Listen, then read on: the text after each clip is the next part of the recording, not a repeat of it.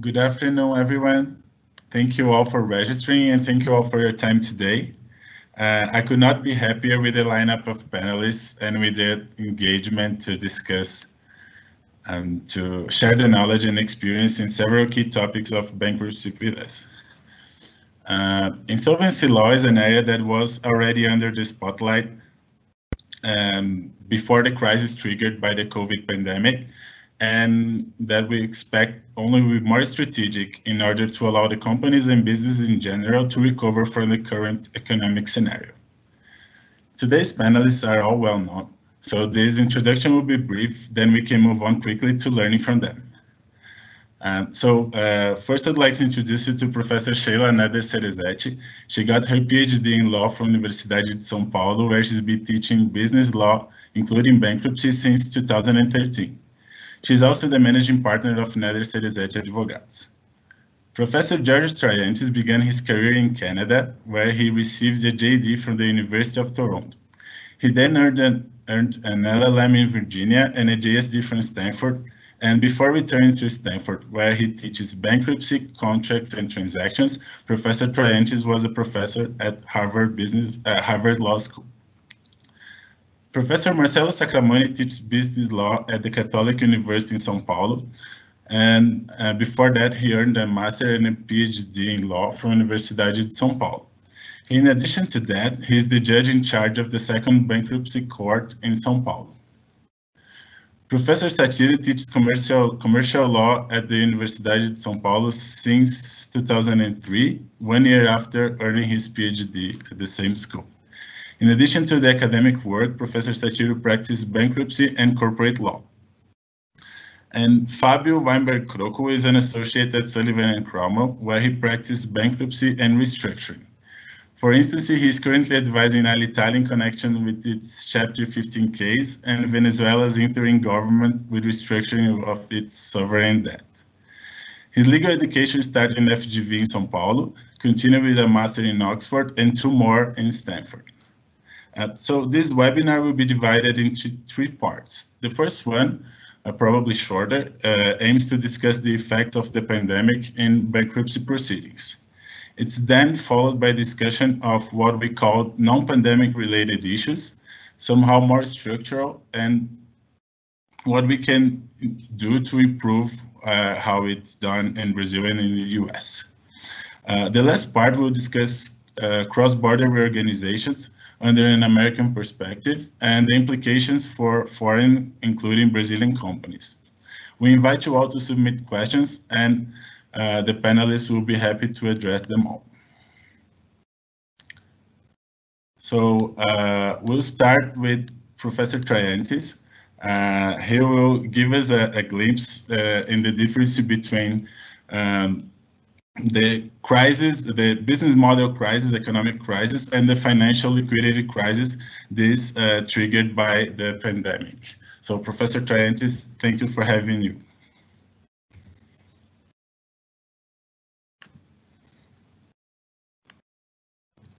I, I believe it's on mute. Yeah.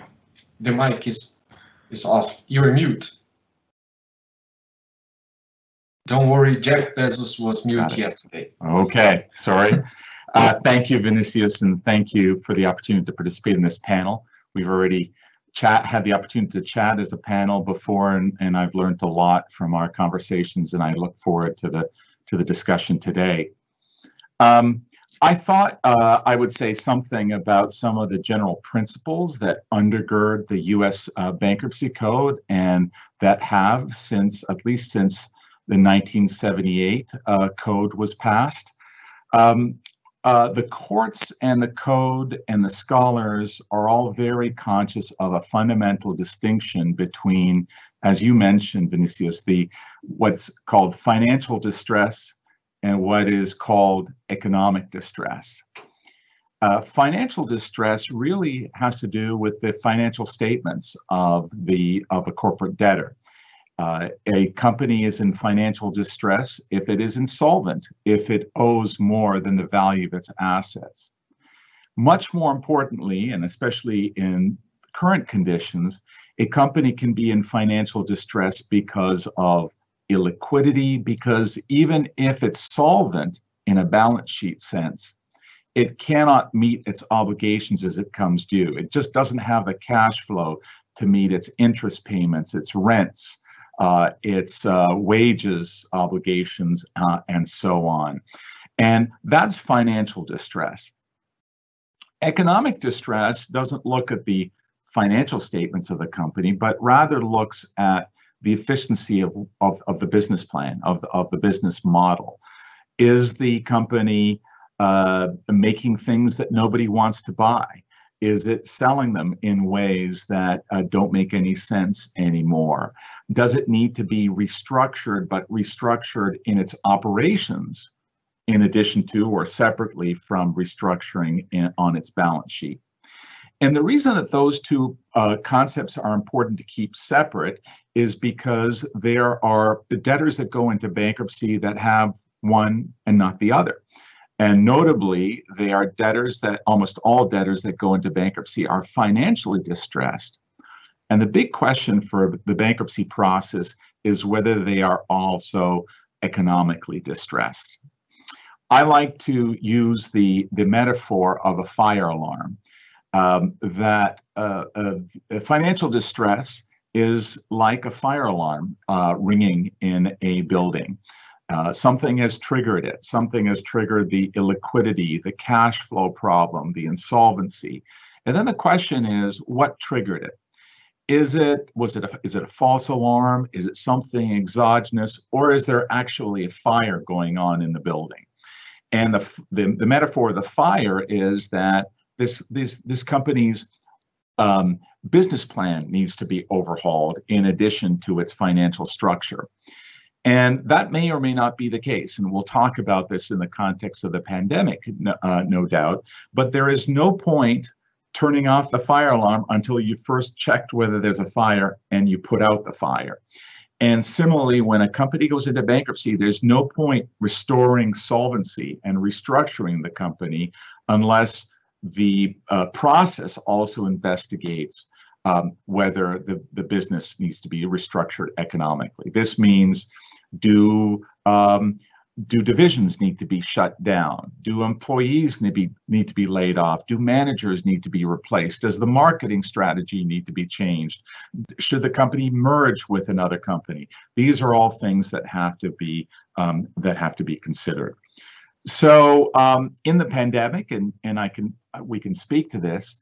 I think there's a blend. I think there are some companies in the United States that are filing for bankruptcy that are in financial distress but don't need significant economic restructuring.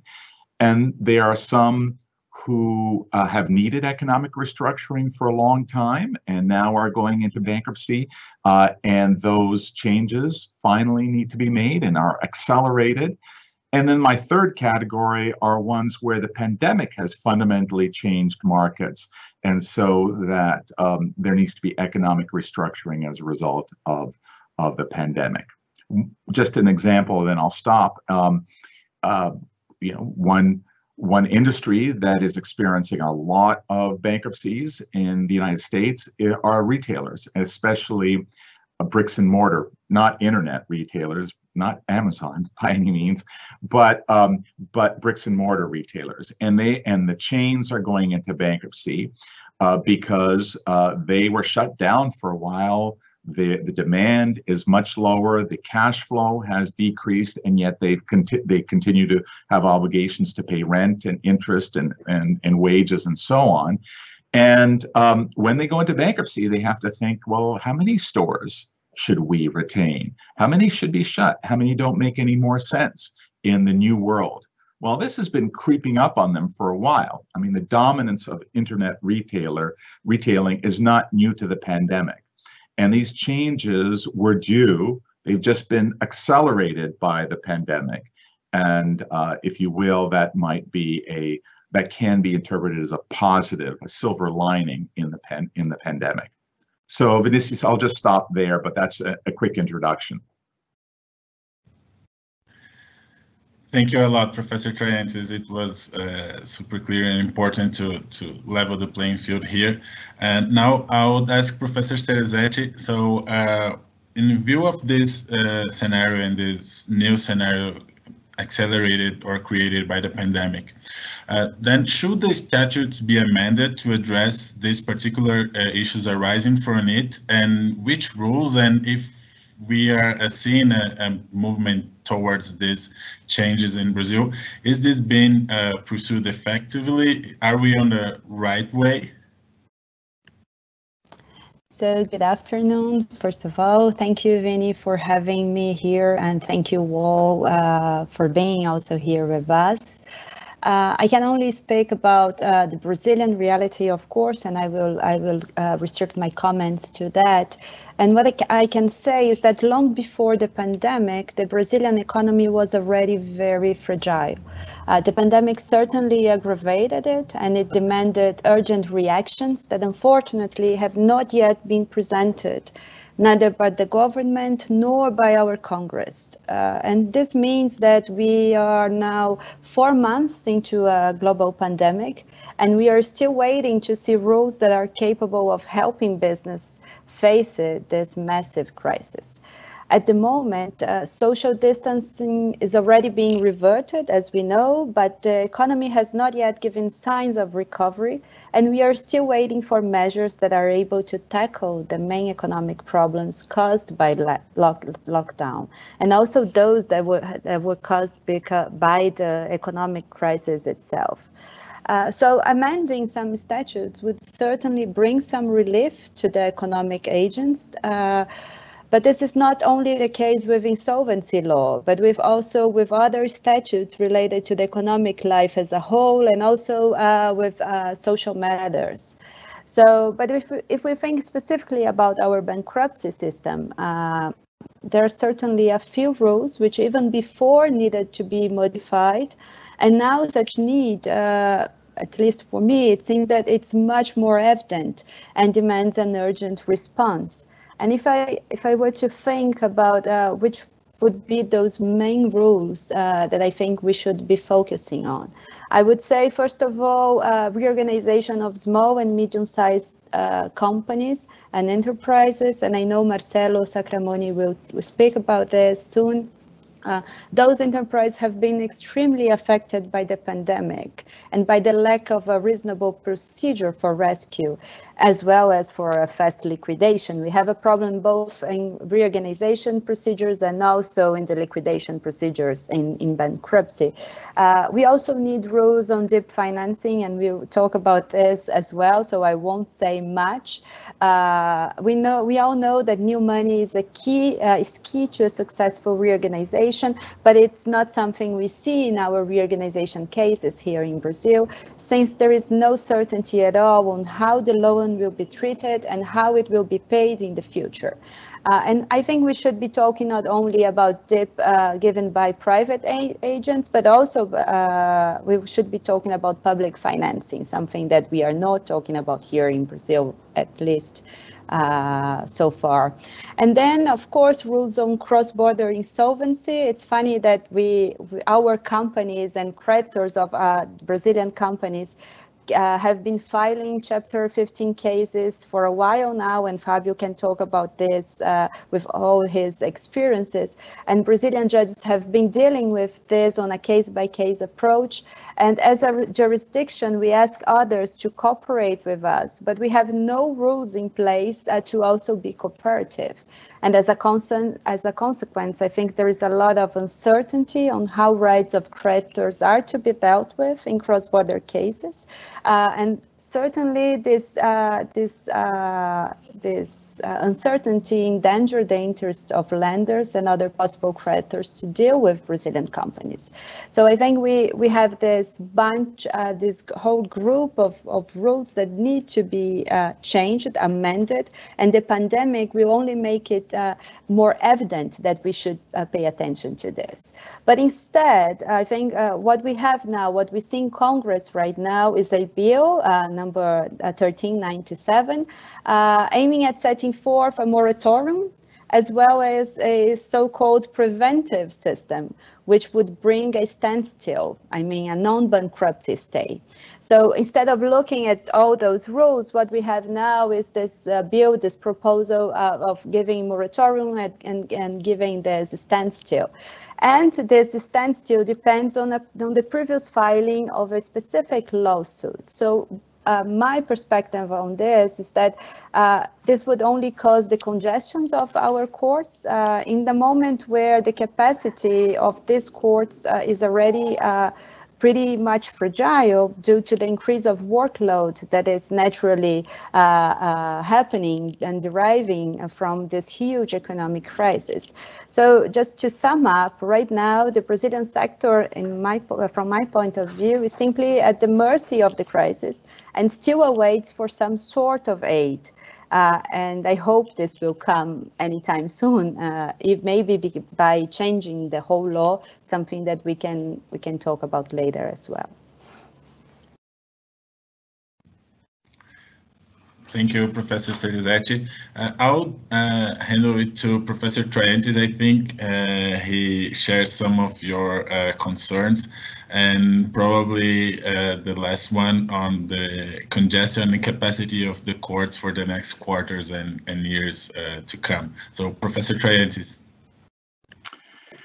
Yeah, so um, I think in um, in April or May, I was uh, quite concerned about congestion in the courts because the the notion that there would be a surge uh, in the courts of bankruptcy filings was was quite obvious at that point. When it was going to happen or what the curve was going to look like was was a little bit unclear. But that there would be a surge, at least the way it was in the financial crisis, uh, was was fairly clear.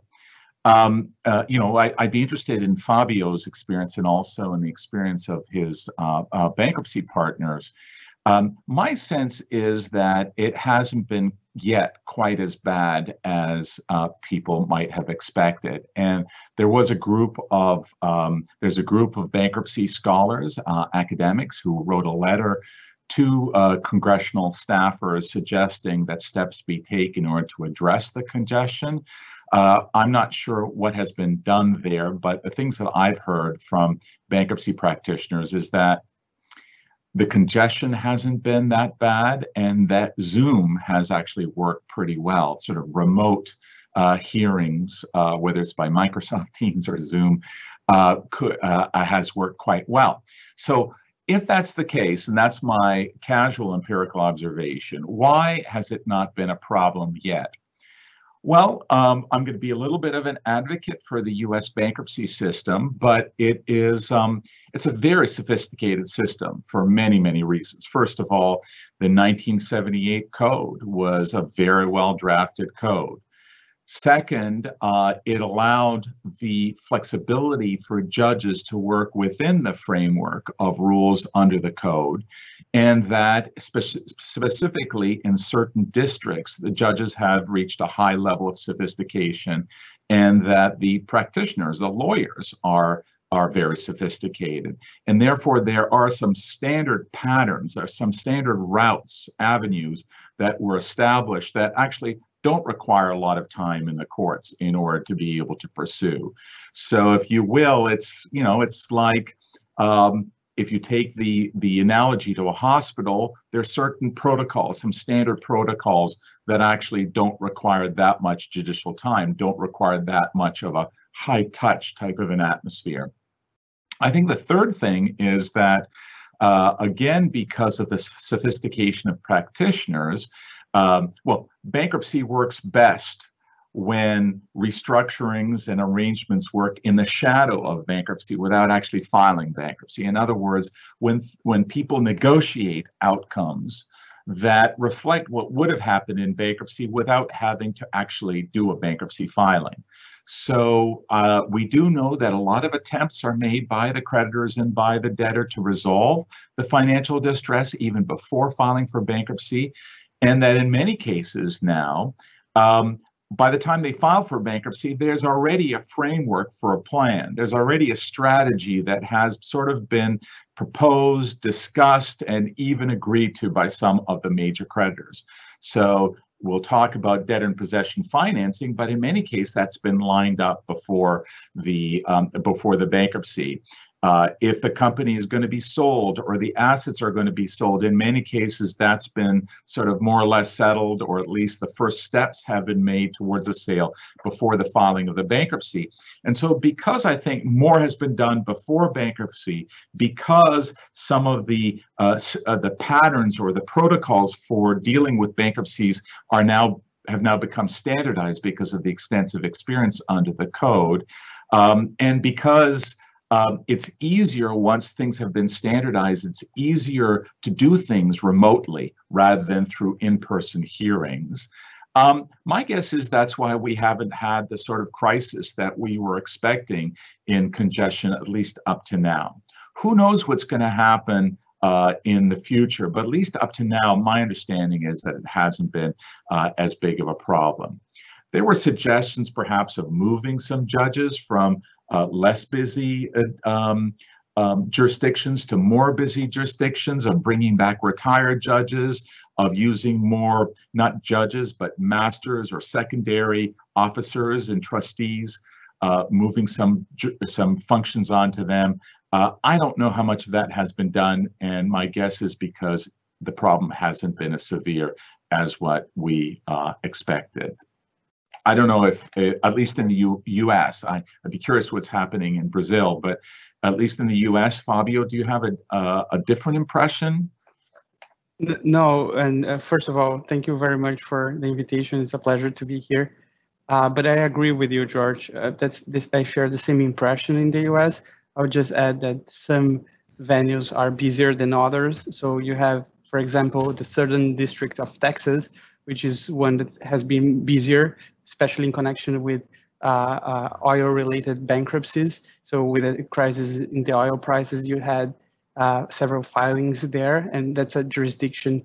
Just to give the context to to to to the audience in the U.S., unlike in Brazil, you have significant flexibility to choose the venue where you're going to file, and some venues tend to offer um, some advantages, and one of the advantages uh, is expertise. So uh, the courts of the Southern District of Texas are very familiar with uh, oil cases. And uh, as my, my, my, perception is that because of that, they have been busier. Um, I would also add that technology has been helping a lot. Several hearings uh, using Zoom or uh, other technologies have worked relatively well, sometimes with a few interruptions and uh, ordinary problems, but that has been very helpful. And another thing that I would add, uh, having practiced in Brazil and the US, I think the, the role of how the system works here is very different in terms of process as well. So um, US bankruptcy judges have a lot of support from uh, practitioners as well. Something that's surprising to Brazilian practitioners, the fact that uh, lawyers here submit draft orders to judges. Uh, and that's very helpful uh, in the US context because you know more or less what you're getting. And sometimes, oftentimes these orders are heavily negotiated, very technical, and uh, uh, the debtor and the creditors also can get specifically what they want, and they free up a lot of time of the judge. So this tends to be also very helpful. And so the process, um, from my perspective, has been working pretty well so far, and less congestion than uh, we expected back in March when the markets were melting. Great. Thank you, Professor Triantis. Thank you, Fabio. Um, thank you for your contribution. Um, I think uh, we'll get to that during possession financing in a second. I, I know it's a core discussion here, but I'd like to, before that, uh, ask Professor Sacramone uh, a broader question. Well, he's been uh, for a while uh, may I just comment one point related to that one? Of, of course, Professor Satiro, please jump in. Yeah, anyone can you. jump in at any time, please. Because we had a, a similar issue here. We have a similar wor worry here about congestion, of course. And so we had this, uh, this um, uh, work in order to, to flatten the curve of judicial uh, lawsuits, and that was uh, important worry some time ago. And we have not seen uh, that increase in the number of procedures here so far. We don't know because we are a little bit late uh, comparing to the United States and especially comparing to Europe. But well, we have an increase in the number of, of um, involuntary liquidations and um, some liquidation, but not really reorganizations. Reorganizations, we are keeping a um, quite fair number. Uh, but uh, the judiciary is trying to find um, alternatives in order to uh, um, avoid any kind of conge congestion. And the main option of the judiciary here, and that's the point I'd like to, to add, is, well, uh, judiciary is, is, is as in Brazil, and, and, and Fabio mentioned it, uh, judges are uh, very important in the procedures. They are part of the procedures and almost everything depends on a decision of every judge and, and attorneys, well, they, they, they do their job, but actually they, they depend on what the judge will finally decide. So judges have a lot of work to do. And one of the points that have been stimulated here in Brazil, and this is the, the, the uh, strategy of the judiciary, is to stimulate mediation. And in some cases, what is being called mandatory mediation. We've been considering to impose any kind of mandatory or discussion or bargaining between parties as a requirement to file uh, bankruptcy, for example. And in these cases, um, um, the negotiator should be someone officially appointed by the court. Um, and well, for for um, contracts uh, litigation, for example, that involve two parties, it seems quite um, uh, normal. But for for collective actions like insolvency ones. Uh, I'm not so, well, I'm a little bit skeptical about mediation in this issue because uh, parties will certainly try to find a solution before filing uh, for bankruptcy, of, of course. So uh, just to, to, to, to, let it, it uh, mentioned here, we had a, a, quite different strategy from our legislator based on on uh, the our experience, and it's quite new for us mediation as well. That's that's great, Professor Satiro, and um, and everyone else, please just jump in at any point. We are here to to learn from you.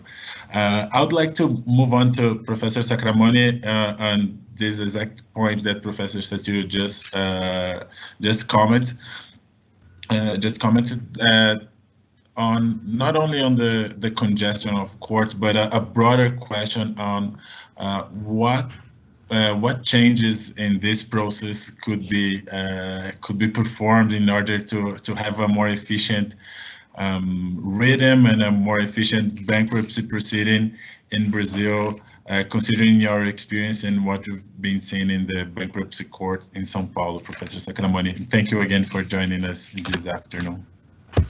Hello, everyone. Thank you, Vini, for having me.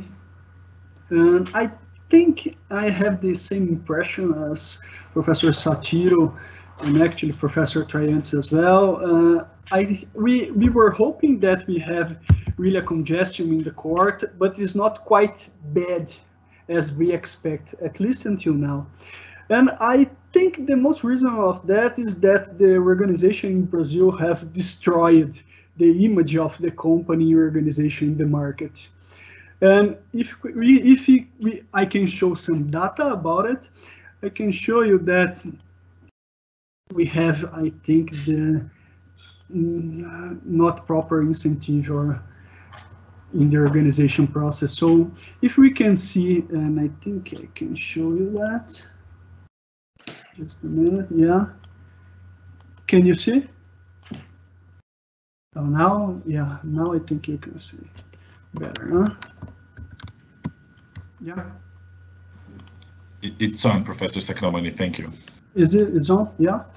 Based on the collected data, a high number of the judicial restriction plan are approved. In our case, in our judicial restructure analyzed, only 60.1% resulted in bankruptcy before the first general meeting of creditors.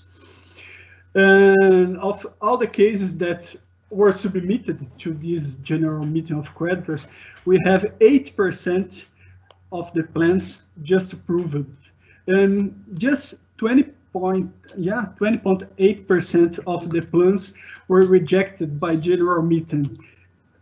The small percentage of rejection of rejection may indicate two things for us.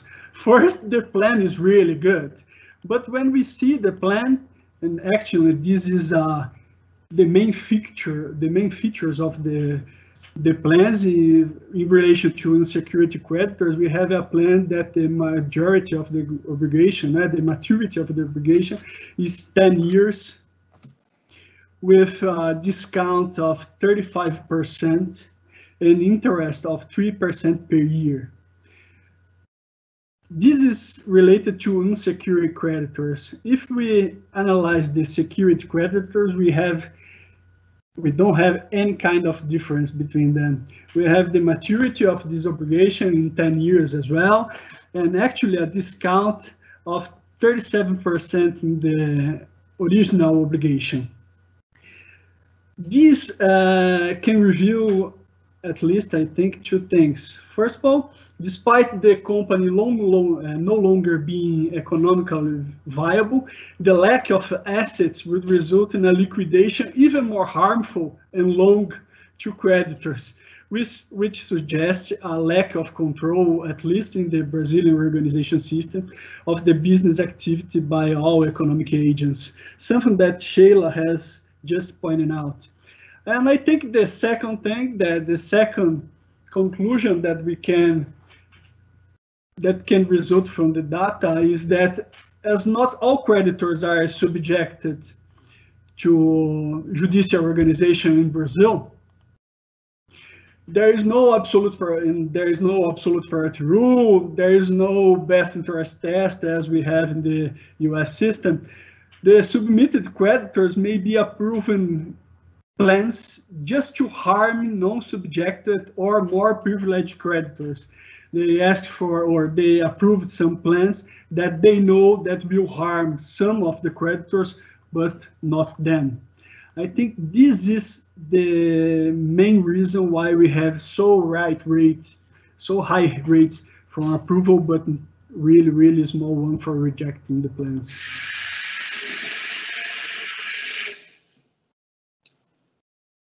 Maybe really with this really bad plan that we are approved, this image from the companies are just destroyed. And so that's why our expectation that we would have really a congestion of organization in the court are not, at least until now, as quite as we expected.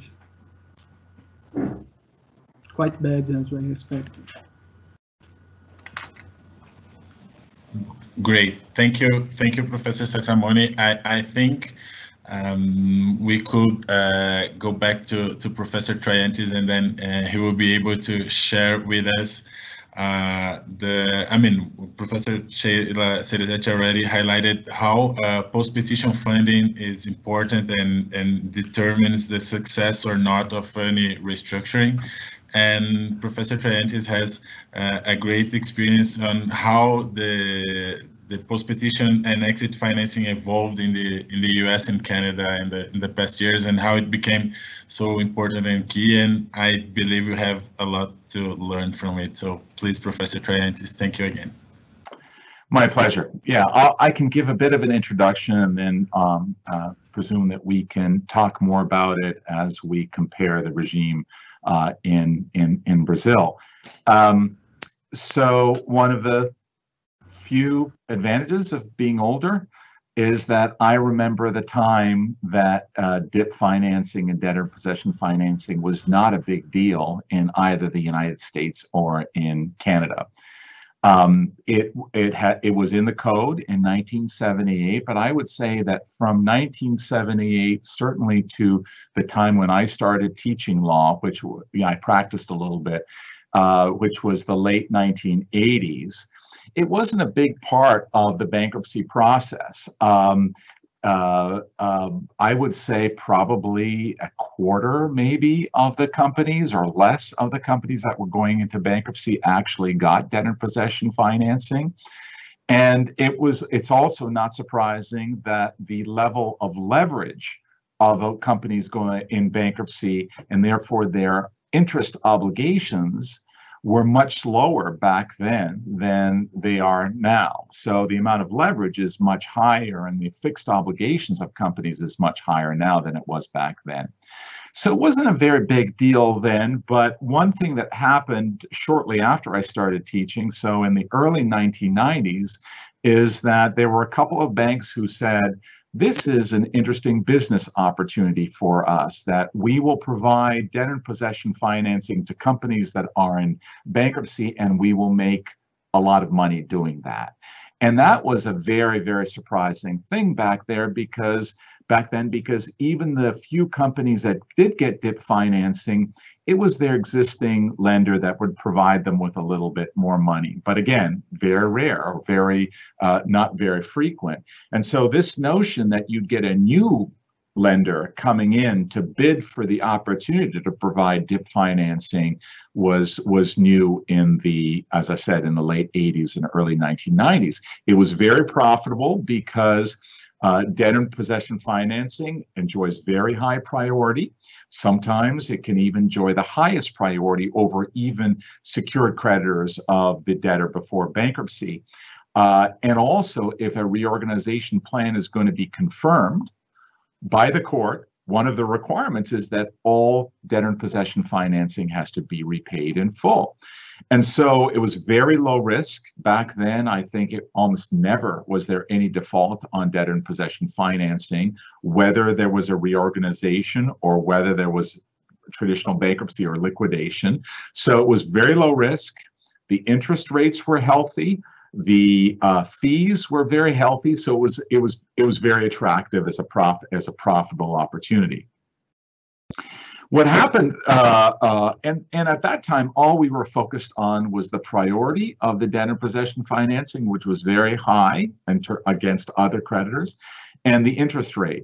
What happened uh, uh, since then, so over the next 15 years, is that other aspects of the debtor, the new debtor in possession financing that was received by debtors became much more salient. So debt covenants, you know, requirements that were in these debt instruments that I don't remember anybody paying attention to them in 1990 or 1992. But when those were when those provisions started to become more common, they were then used for other purposes other than their traditional purposes outside of bankruptcy. Covenants and so on outside of bankruptcy are meant to reduce the risk of a lender a covenant and other similar sort of provisions in debt and possession financing might be used to change the course or to affect the course of the bankruptcy. And so it became, it started to become a purpose and a practice of debtor and possession financiers, lenders who were coming or creditors who were coming to provide debt and possession financing. They did that because ultimately they wanted to be the owners of the assets or the owners of the company coming out of bankruptcy, and this was the road to doing that. That nobody thought in those terms in the 1990s. So um, debtor possession financing became much more common from, let's say, the early 1990s until, I don't know, you can say 2010, partly because companies were going into bankruptcy much more financially distressed with much more serious liquidity problems because they had much more debt on their books. Um, and therefore, they needed much more urgently a fresh supply of funds. And because bankruptcy in the United States in Chapter 11 became a forum for corporate acquisitions, for acquisitions for the sale of either companies or of assets. And the debtor in possession financing was an important instrument in that strategic maneuvering in bankruptcy uh, involved in the sale of assets or the sale of the of the company. So where are we now? We're now in the position where uh, uh, virtually every company has some debt new post-petition debt and possession financing. Very, very different from 25 or 30 years ago. And second of all, the uh, debtor possession financer now often has longer term interests than just simply making a good return on the, on the new loan. They have some interest in the company or the assets of the company after it emerges from, uh, from bankruptcy. The that second, the strategic use of debt and possession financing is one that has raised some concerns with uh, scholars and, and, and academics, uh, where uh, the proposal has been to try to police that use, to try to police, I should say, the abuse of debt and possession financing for strategic acquisition purposes. Um, and that's something we could uh, discuss, but um, there's no question right now that the companies that are going into bankruptcy and in the pandemic, most of them are being forced into bankruptcy because they have serious liquidity problems. They simply cannot pay their obligations as they come due, and therefore they desperately need new financing. And uh, it often is part of their uh, strategy, or they've already determined where they're going to get it before they even file uh, for bankruptcy. And before I just conclude on that introduction, um, Vinny, I just wanted to also say that there is a distinction that Sheila mentioned, uh, I think currently between the large companies going into bankruptcy and the smaller companies.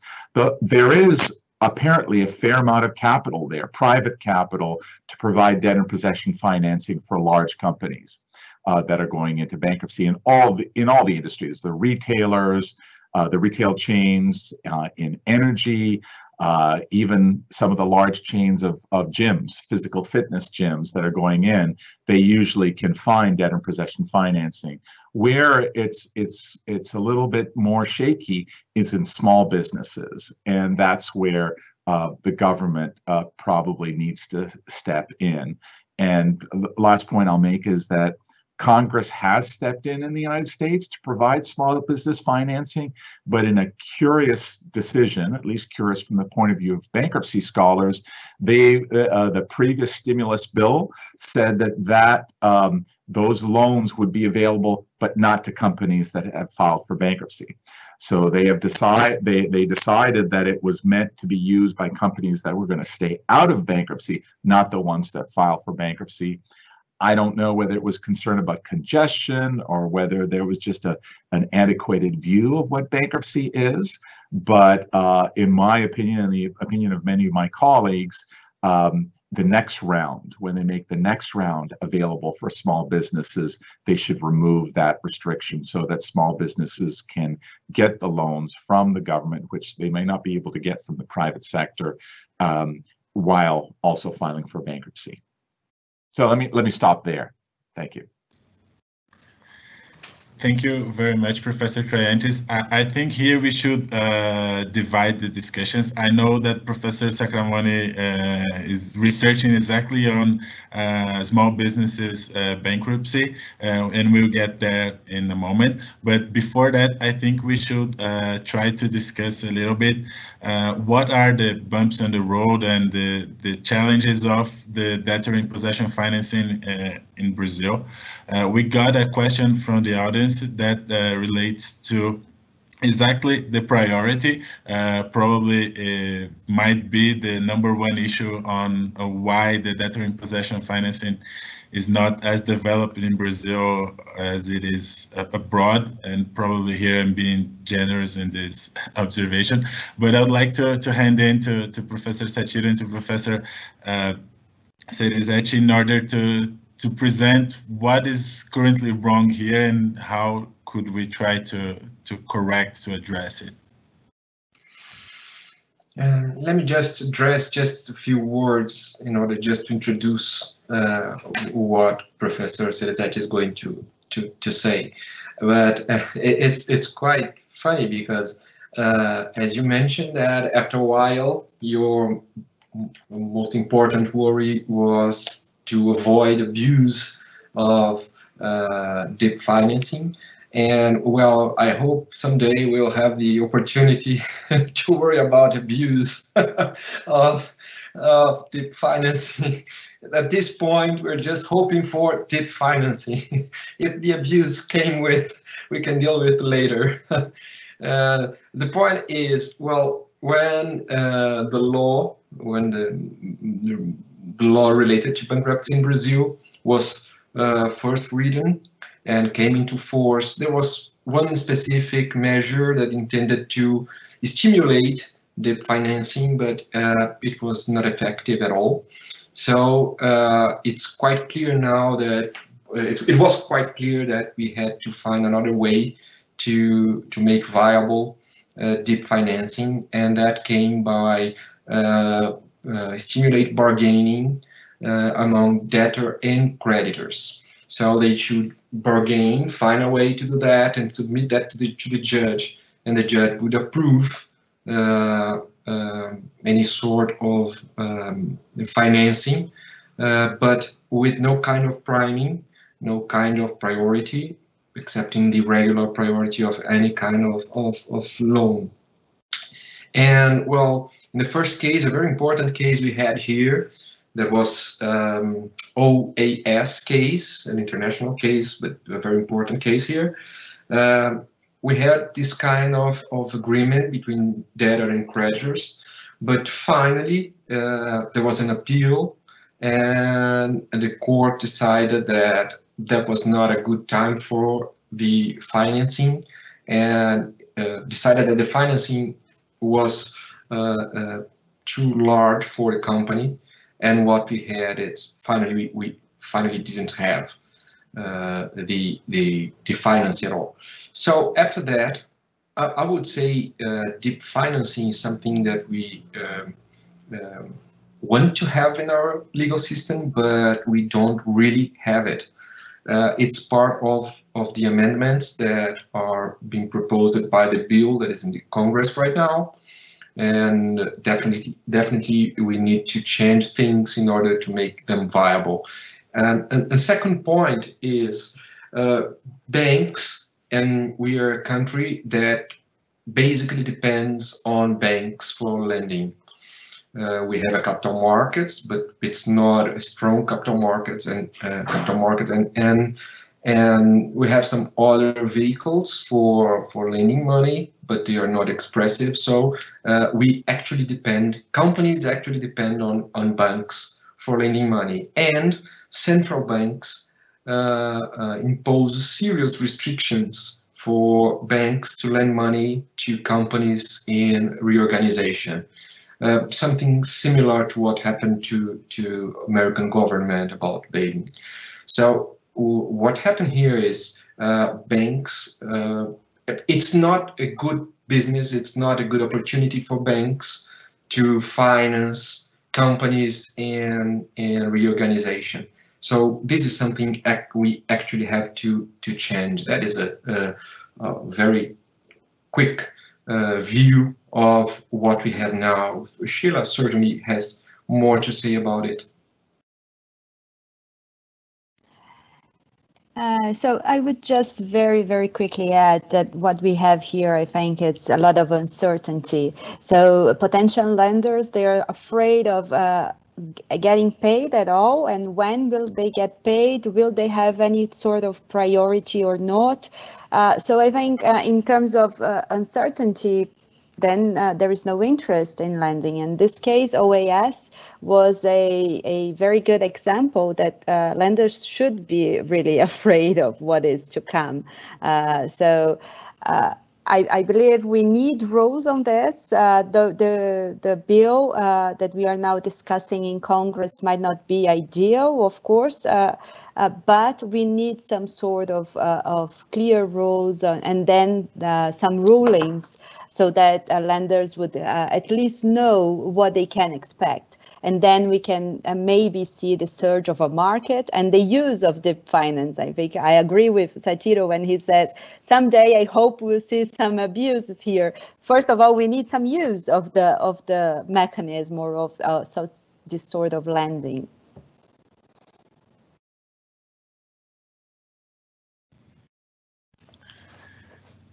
Thank you. Uh, Professor Triantis, would you like to, to add any comment on, on how uh, the, the market developed for, for uh, debtor in possession financing and um, what should we expect once the priority rule is, is clear in Brazil and, and um, we start developing a market on, on uh, post-petition financing and exit financing, what uh, the market will, will how, how the market will answer to it and what should we expect? So it's hard for me to speculate on on what would happen in in uh, Brazil, uh, either how the market is structured or whether there are outside of insolvency law, whether there are other regulatory restrictions on banks and so on that they would have to overcome. But it seems to me uh, that the comments that have been made about the importance of the certainty of priority uh, seems to be key. I mean, I th I think in the United States, you know, once you know that you have the top priority, uh, if there's liquidation and that you have to be paid before a confirmation of reorganization plan, you know that your risk is not zero, but pretty low to zero. And so you can you can get um, a, a, healthy interest rate, you can get fees and so on with a low risk. Now, my guess would be that people would would run to try to get those opportunities. And in fact, I should say something else about abuse. And I take your point about uh, about being less concerned about the abuse at this point. But one of the earlier signs of abuse was that it was so good it was such a good deal to get debt in possession financing that um, the companies didn't even put them out for bid. They would just go to their favorite lender, the one that would treat the CEO the best, and say, "Hey, do you want to be my DIP financer?" And the bank would say, "Sure, sure." And I would look at that and I'd be concerned because the banks that were providing the DIP loans were getting super competitive because there was no there was no auctioning of this opportunity. There was no competitive bidding for the opportunity to provide DIP financing. So the the rates of return were absolutely outstanding. But I think, as has already been said a couple of times, the key is to guarantee the priority. And once you have that there, then um, then I think you would expect the market would take care of the rest. I just wanted to add one other thing. Um, uh, about um, legislation versus judge-made law. Just as an interesting contrast, in Canada, the reorganization statute is extremely short, is not very detailed, and there is no specific mention of DIP financing. And yet it is an important part of Canadian restructuring, and it was created by the judges there. The judges used their discretion under the act to come up with the, ba basically something very similar to debtor in possession financing with a priority that was necessary to uh, to entice uh, the lenders to come forward. Now, I don't know whether that's easier in a common law jurisdiction where judges more used to uh, that sort of discretion, but it is interesting that it happened without a single word in the statute that they were using uh, that um, that involved DIP financing. But it has become, again, uh, just like in the United States, very common up there. So I, I, presume that what's been said about the importance of priorities is the key to opening the floodgates. And Vinicius, if I may add something.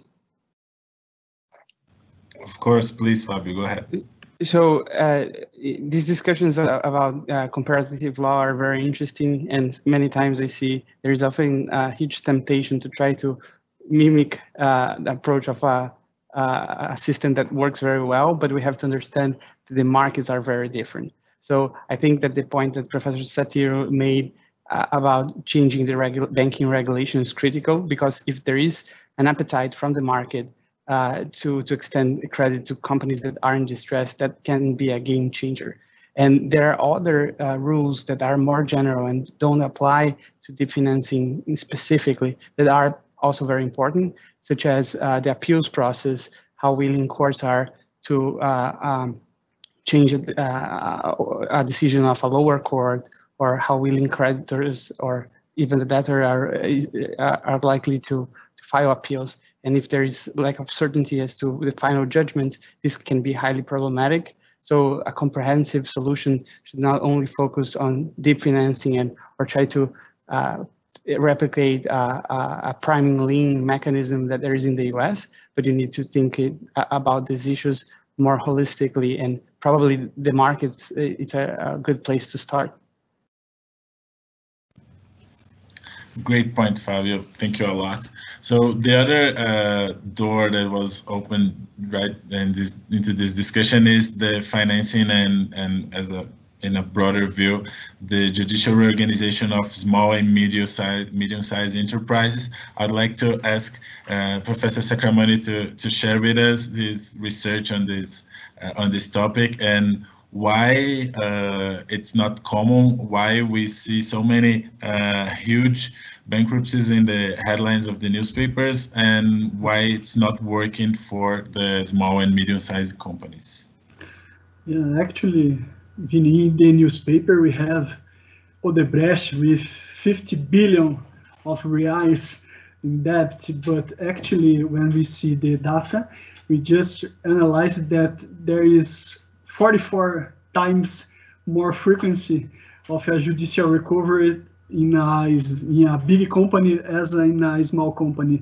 In Brazil, as we have lots of foreigners here, we have 88% of small companies in our market. So the gross amount of enterprises are actually small companies, 88%. And in the statute, in the state of São Paulo, our economic most important state in São Paulo, we have during 10 years of recovery uh, of organizations in general, we have 210, actually just 210 lawsuits of organization with small companies. So it's actually a really, really small number. And when we analyze analyze this this process now, uh, actually this organization we have, or we can verify that we can we can see all of the problems that this small company has. Uh, so in addition to the first, I have actually I have the data about it as well so we can show it is easier to see. Actually is here. Oh sorry. Yeah here. Can you see? Yeah. I will put on yeah. So uh, this is our the the process in, in Brazil regarding the present the, the presence of active entrepreneurs in the state in the state of São Paulo until July 31, 2017. And it was revealed that the large companies here in, in this data, we can see the companies that has a revenue between 2 million and 10 million at least are the most frequent in our judicial organization process.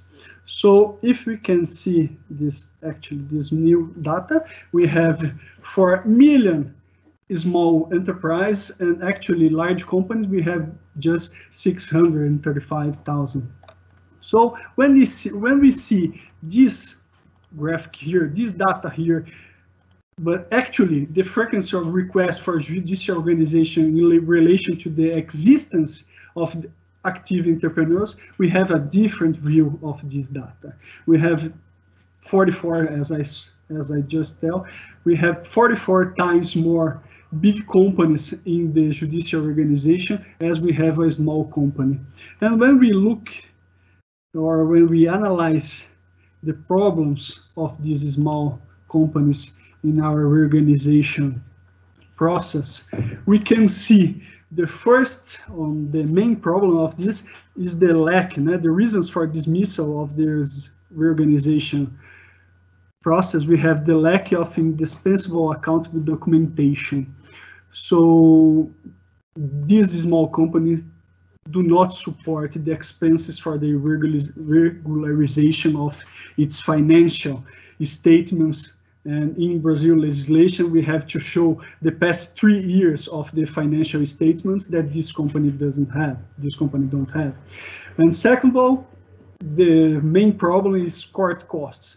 So we have from 106 lawsuits, we have 10 companies that cannot or that could not support the court costs, so have this reorganization dismissal.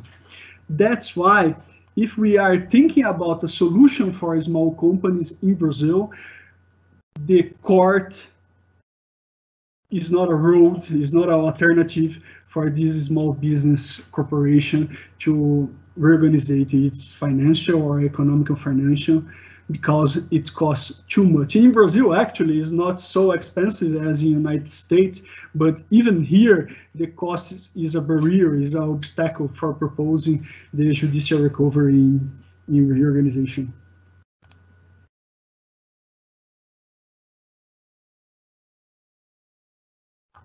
May I make a may, may I make a comment on that? Yeah, sure. Um, so that that's really interesting, and I to me it makes me think. Okay, um, what's the goal? In other words, uh, should we encourage more? Should we change or do reform in order to encourage more small businesses to go into bankruptcy or not?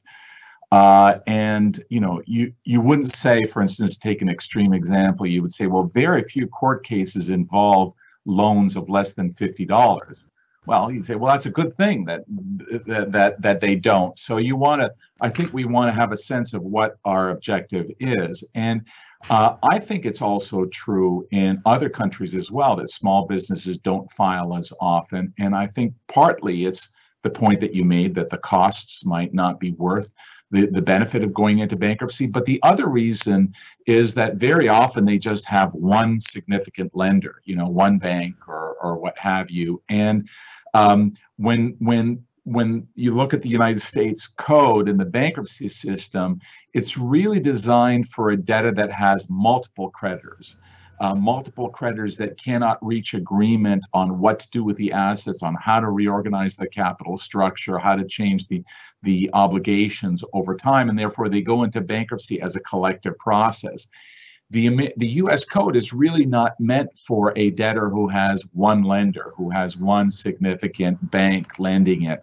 And so to the extent that your that the small businesses, let's say, uh, in in the range that that you're looking at are like like that, they simply get most of their capital from one bank uh, then one might say it's a good thing that they're not filing for bankruptcy because that would be that's not really what a bankruptcy process uh, is there for. I mean, in, under the old Anglo system of receiverships, um, uh, company small businesses didn't go into bankruptcy because simply the one lender would simply appoint a receiver and all the restructuring would be done by a receiver rather than through the bankruptcy process. So I, I, guess that's what I would throw out there to see how does this gel with the with the Brazilian situation. Um, uh, is it true there as well that bankruptcy is meant for companies that have a more complex financial structure? Or is it also meant for companies that have a very simple single large lender uh, mortgagor, a mortgagee, shall I say? Well, uh, I think the primary intention was a kind of one size fits all, but uh, that's a, definitely not what happens.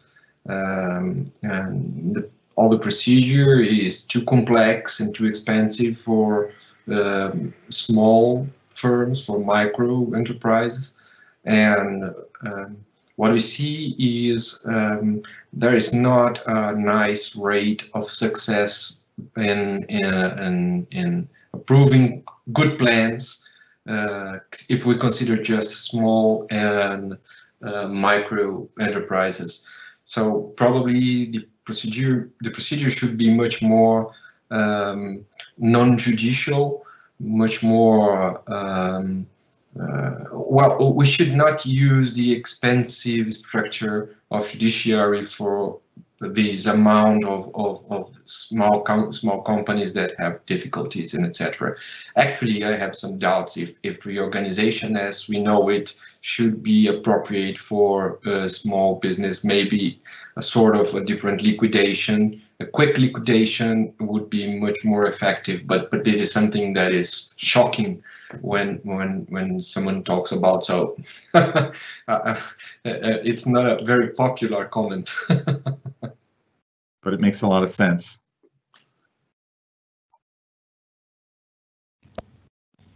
great thank you uh, for, for your considerations. I think we could move on to the third part of our webinar.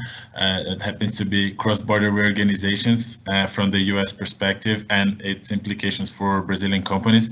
Uh, I'll ask uh, Fabio to give us a, a brief um, high level of main restructuring tools available to uh, foreign debtors under the US bankruptcy code, and then we can move to specific questions on that.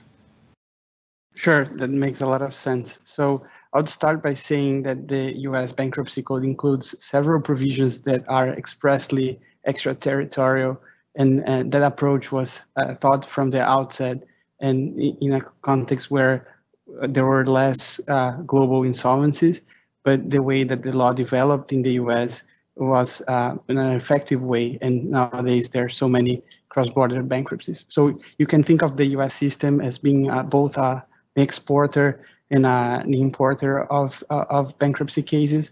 So you can think of uh, the importer role if you think about chapter 15 of the bankruptcy code, and that's the chapter that uh, implemented the UNCITRAL model law on cross-border restructurings, and that's the um, chapter that allows foreign representatives to commence ancillary cases in the US. So those cases are intended to facilitate the implementation of cross-border restructuring. So for example, a Brazilian company files for bankruptcy in Brazil when you need to implement a restructuring in the US and um, you use that. So that's uh, uh, an importation of, uh, of, uh, of um, foreign bankruptcy. But you also have exportation of bankruptcies. Uh, and that's was less known in countries like Brazil. And but now I think everyone's familiar with with this possibility because several Latin American airlines have recently filed for Chapter 11 in the US, and like uh, a Chapter 15 case, uh, a Chapter 11 case is known as a full case, so uh, uh ordinary restructuring case under the, the, the, the, US bankruptcy code. But by no means those are new cases uh, uh, or a new possibility under New York or US bankruptcy law that this possibility existed for, for a long time, and uh, uh, but now this is more known in Brazil. There were other uh, famous cases involving foreign debtors can, that file straight for Chapter 11 in the U.S. Um, there is one case um, involving Edenor, which is a utilities company uh, uh, from uh, Chile that filed in 2002 for for Chapter 11, and there is a Harvard Business case study about that. It's a very interesting case. You have also a, a company that deal with public transportation in Chile, uh, Alsacia, which filed in, uh, I think, 2014. Uh, you have uh, Maxcom, which filed last year for uh, Chapter 11, and Maxcom was a telecom is a telecom company. So you have several uh, uh, examples of cases involving Chapter 11 and foreign debtors, and um, even debtors that have most of their assets in their local jurisdictions. And the, let's say international Chapter 11 cases are also commonly used in certain sectors of the economy, for example, in the shipping industries, where groups have assets all over the world. Uh, oftentimes, Chapter 11 can be uh, a very attractive solution because foreign investors are familiar with this process and of, because of the extraterritorial reach of the of the bankruptcy code. So I think uh, in light of these recent developments, uh, LATAM filed for uh, for for Chapter 11 a few uh, I think a month ago now. So this is a topic that's fresh. So it's interesting to discuss this from a comparative law perspective as uh, uh, Brazilian scholars and judges become more familiar with how Chapter 11 actually works in practice, not in the books and also from uh, practitioners, it's also interesting because you become more familiar with the tools that are available and the strengths and weaknesses also of uh, Chapter 11 cases. That's great, Fabio. Thank you so much. Uh, so uh, if we agree, we can move on to more specific questions. So just trying to summarize, starting with chapter 15. Uh, so uh, what are like the lessons learned from uh, these chapter 15 cases in the US? What's uh, focus, what's important for foreign companies seeking under the model law for, for the recognition of their bankruptcies in the US? Okay. So um, Brazilian Chapter 15 cases have been very important for the, uh, from the U.S. perspective, not only from a quantitative perspective, but also in terms of quality. Uh, Brazil, in terms of quantity, is I think the fourth main source of Chapter 15 cases in the U.S. So it's a very relevant jurisdiction, which is interesting because uh, you see U.S. judges becoming familiar with issues that arise in Brazil and familiar with Brazilian law. Uh, I was involved in the Constellation case, for example, and in hearings, the judge was uh, guessing what were the issues that were arising in Brazil, which was very interesting. He was referring specifically to substantive consolidation, for example, and it's interesting to see how uh, uh, judges become more familiar with foreign legal system, and I think that's an excellent uh, signal. And um, but uh, so there are two main types of Chapter 15 cases. They are usually used in connection with uh, uh, liquidations or reorganization. I think the most interesting cases from in terms of lessons learned are there reorganization cases here, because um, as you may imagine, Chapter 11 is based on a model law, and model laws typically have very broad language. And normally, a U.S. bankruptcy court is a court of equity, so it has very broad discretion and powers. And if you couple that with a very broad statute with very broad standards, you would you could worry about how protectionist U.S. courts would be, or how deferential it would be to a foreign country like Brazil, which has a system that's significantly different in many aspects. So what the cases of Brazil have shown, and it was very interesting. I think Rede was uh, a very important case in that regard, is that uh, U.S. courts are very differential to uh, decisions of uh, Brazilian courts. So it, it is a high bar. It's pretty difficult uh, to convince a judge to exercise his or her discretion not to enforce a Brazilian court order in the U.S.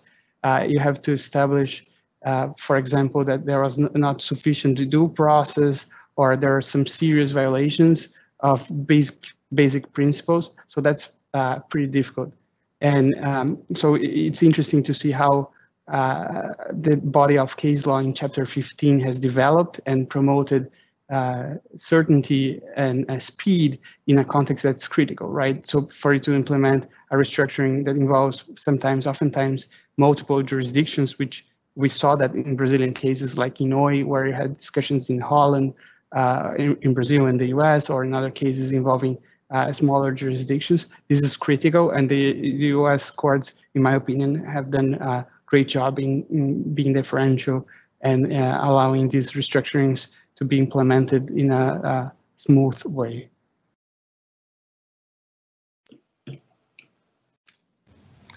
Great, thank you. So uh, it's a, a, great overview on chapter uh, 15. May Professor Satiro, please go ahead. May I add one comment? Well, uh, um, United States now and, and, and now Singapore as well, uh, they are kind of offering bankruptcy uh, jurisdiction as a product. Uh, Singapore explicitly and, and, and Netherlands intend to do that, and as far as I know, UK want to do that.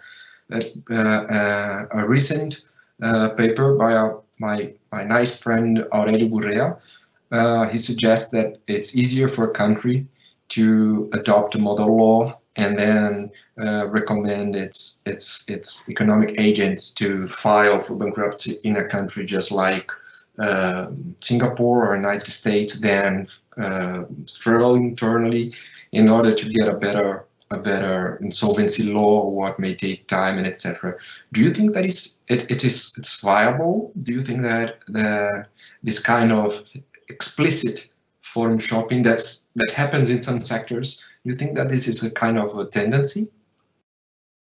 So, so I'm a, a little bit skeptical about that. Uh, I think uh, let's take the case of the US uh, first. Um, Chapter 11 can be a very powerful tool in, in some contexts, but you have to have a very specific set of facts in order for it to be attractive to, to, to, to a company in Brazil.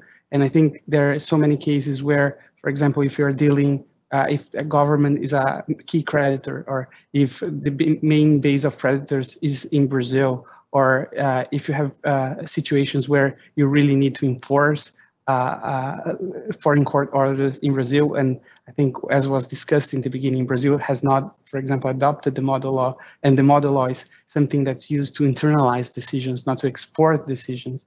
Uh, it, it's highly uncertain that you'll be able to implement a restructuring in, in a country like, like Brazil if you file for Chapter 11 in many scenarios.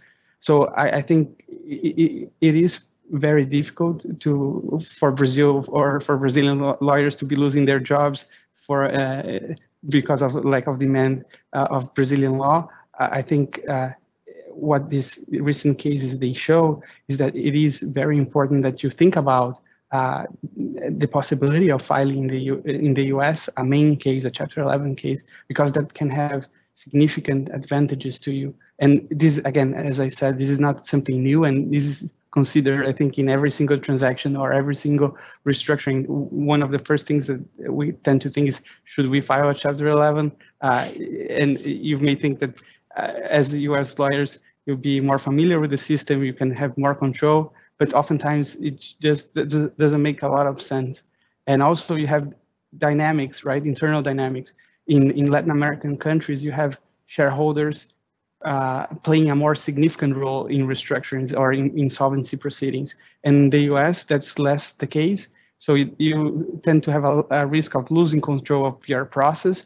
And you can see that as a deterrent, especially in a country like Brazil, where you have significant concentration of uh, ownership. So, and then Singapore, not so, so familiar with the system there, but I can see lawyers having a hard time working overnight to, to, to, to, to, uh, to deal with that. And then I think there are cultural issues, language barriers. It's difficult. So I would say that uh, I'm taking these recent developments as a grain of salt. Uh, I think that they show that Chapter 11 can be very, very powerful, especially in certain industries like aviation, for example, and we have three cases uh, demonstrating that. But for general cases, I don't think there will be a lot of regulatory uh, competition between the US or, uh, or Brazil. And I see much more a path of cooperation in these two fronts, Chapter 15 and sometimes Chapter 11. Um, so I, I'm less concerned about this risk of forum shopping.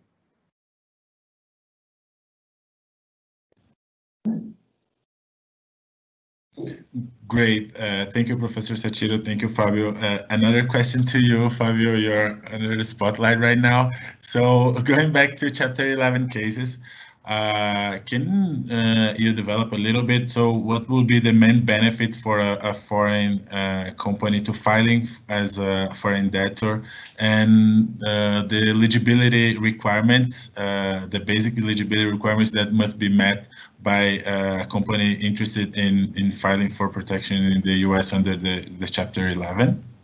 Sure. So let, let me start from the eligibility requirements because those are surprising.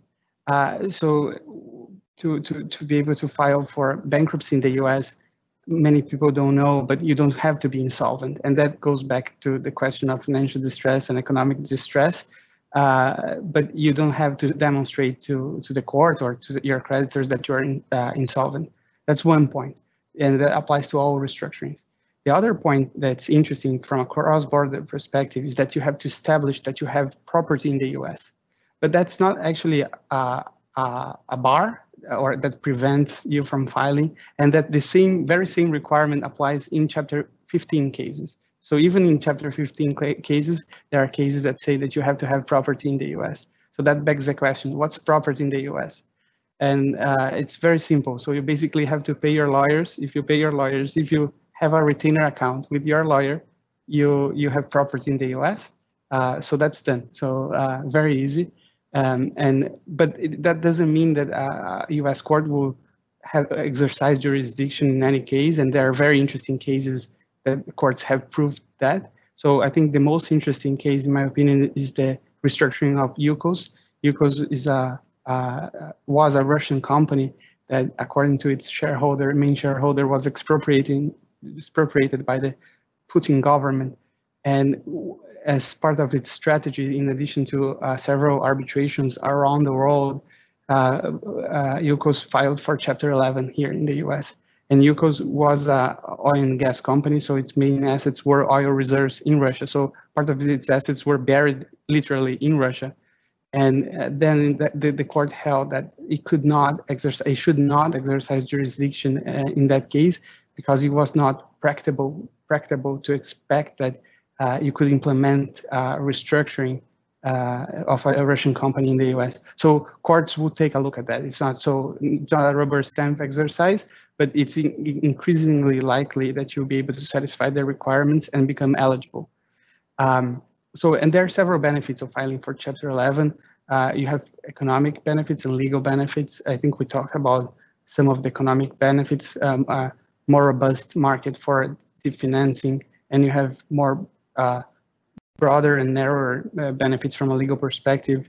You can say broadly that you have uh, the U.S. court uh, system and regime that investors are very familiar with, and it works quite well. And then you have certain substantive rights that are important. For example, some rights that you don't have in Brazil. So in Chapter 11, you have the right to uh, reject executory contracts, which is something that you don't have in Brazil, which uh, gives you the right to uh, effectively breach a contract and treat uh, treat the damages arising out of that breach as pre-petition claims. So you basically can get rid of uh, uh, unfavorable contracts, and that's quite significant. Also, another difference relative to Brazil is uh, preferences. Unlike in uh, Brazilian uh, judicial reorganization, you can have you can file preference lawsuits and recover monies to the state. Of course, that will be uh, very subject to the facts of, of the case, but that can be a, a significant benefit. And uh, it's also more generally, uh, Chapter 11 provides a very good forum for negotiations, multi-party negotiations, and companies can take a lot of advantage of that to uh, design a process and a, a transaction that uh, works. Uh, and the fact that if you have creditors that are exposed to the US system, you have a reasonable, a reasonable level of comfort that even foreign creditors will comply with US court orders. That's great. Uh, I would like to ask one uh, last question, and then we unfortunately have a hard stop uh, getting super soon uh, due to our uh, panelist schedules. So, Fabio, one last question. So, what are like the main challenges that a Brazilian debtor can expect and will uh, face once filing for bankruptcy in the U.S.? Actually, and Fabio, just a minute. Can I just add a comment and ask actually add a question? And what about the creditors that are here in Brazil? Are is the is the effect of the the the the decision of the U.S. court here here in Brazil forcible, or can my creditors ask my creditors can file for uh, executory or something here to attach the assets of Latam, for example, that has just got a organization here in US. What about the creditors here? So I think that's also a question for you, right? Because as a matter of U.S. law, uh, the, the, the, court orders will be uh, are I'd like to think that the parties will like to will comply with these court orders but uh, unfortunately, we know that some types of creditors, mostly uh, trade creditors or employees, may not have any context with uh, the US jurisdiction. So as a matter of practice, you may not be concerned about not complying with a US court order. But if you have exposure to the US jurisdiction, like a major bank, a global bank, for example, you have uh, very strong incentives to comply because if you don't, you may be held in contempt of court and you can be subject to um, uh, significant penalties and uh, sanctions. So it boils down as to how this the foreign decision will be internalized in Brazil. And uh, to my knowledge, this is like a long and unpredictable process. So this is challenging. And there are tools, uh, as uh, uh, uh, Professor Triantis was explaining, courts, U.S. bankruptcy courts have a lot of uh, discretion, and th there has been a practice here in the U.S. that has developed over time and takes into account this fact that it can be very difficult to enforce for a U.S. court order in Brazil, for example, or in other countries that have a similar uh, legal regime, and that's one of the main challenges. So in, in connection with that, oftentimes creditor asks, uh, and uh, sorry, debtor asks, and the court grants uh, special relief for that. So it's common for um, U.S. Uh, bankruptcy court to allow uh, the debtor to pay in full local employees or local trade creditors because they know that these creditors can exercise their rights not to continue to supply or to uh, exercise rights under local laws, or there might be, for example, personal liability to employees or sh shareholders, directors, officers that can be highly disruptive. So um, U.S. courts tend to, to grant that relief when, when asked, and that facilitates the, the, the process. But it's, uh, again, challenging, and it's one of the key points. Another thing that I'll add is that bank, the bankruptcy code doesn't have a, it pays a lot of deference to non-bankruptcy law as a matter of principle. So the bankruptcy code is federal law, but for several substantive rights, or most of them, uh, bankruptcy courts look to uh, local law. And by local law, in a domestic case, I mean, for example, state law, US state law. Uh, but in, in, connection with a foreign uh, or a cross-border bankruptcy, you may look to Brazilian law. So several matters will be governed by Brazilian law. Uh, for example, fiduciary duties, uh, uh, uh, regulatory approvals, um, um, corporate matters, and several other points. So that's another challenge because you have a New York judge, for example, we may very well have to decide cases uh, and issues based on Brazilian law, and and as you may imagine, that's quite uh, uh, uh challenging and complex to do.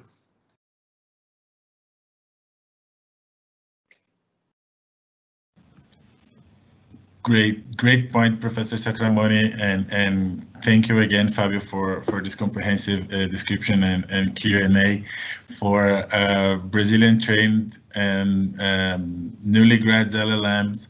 Uh, that although we're students of Professor Triantis, uh, we still have a lot to, to learn on that.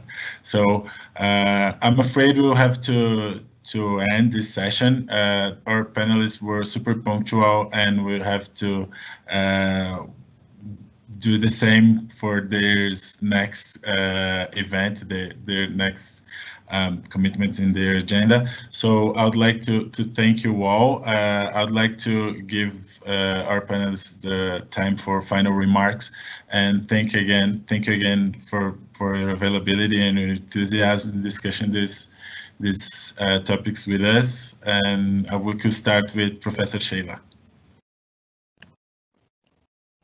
Sorry, Vinny, I, I couldn't hear you. Uh, you were saying thank you. I, I will say thank you back, but I couldn't hear your question if there was one. I only say I only listened to you saying thank you, and then I will start with Professor Sheila. So I don't no, know no, no what problem. to say except for thank you very much. Great. Yeah, just uh, final remarks, but I think that that's pretty much it. I know uh, Fabio would like to invite us for an event. He's speaking on on that. So and I know Professor Satiro is also involved in, in the organization. So uh, go ahead, Fabio, please do it. Yeah, so I think we'll be talking more about uh, um, uh, Chapter 11 issues at the TMA. I think it's 17 of August. Um, Professor Sacramone as well is involved. So I think it will be uh, a good opportunity to talk about these issues. Um, and it will be in Portuguese too.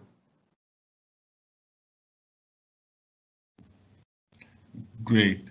Uh, once again, uh, Professor Triantis, thank you so much for uh, joining us in this lunchtime in California.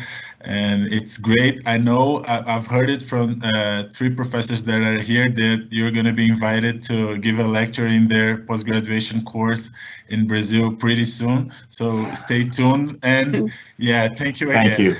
Thanks for the opportunity, Vinny, and for putting this together. I think uh, comparative perspectives are crucial to reform and to understanding one's own jurisdictions, and I've really learned from this. Thanks.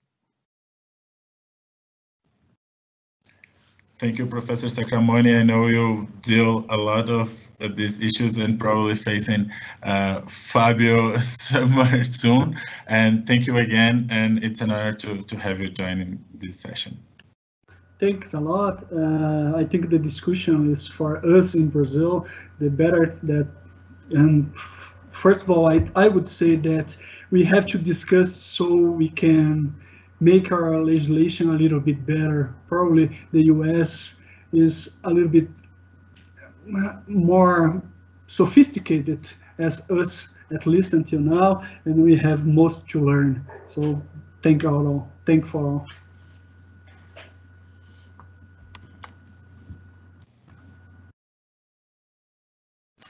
Yeah. Thank you. Th yeah, thank, thank you, you, Professor Sacramone. Professor Satiro, I'll leave with you for the final words and thanking again our audience. And we are point 30 seconds uh, behind schedule, so we are good. thank you for the invitation. Thank you for the opportunity for of being with those panelists, people that I really enjoy and admire. And thank you, Vinicius, for organizing all this for us. Thank you very much. It's, it's been a great time. I really enjoyed it. Thank you. Thank you. Muito obrigado. Obrigado a todos uh, and have a, a great afternoon or evening somewhere. Thank you. See you soon.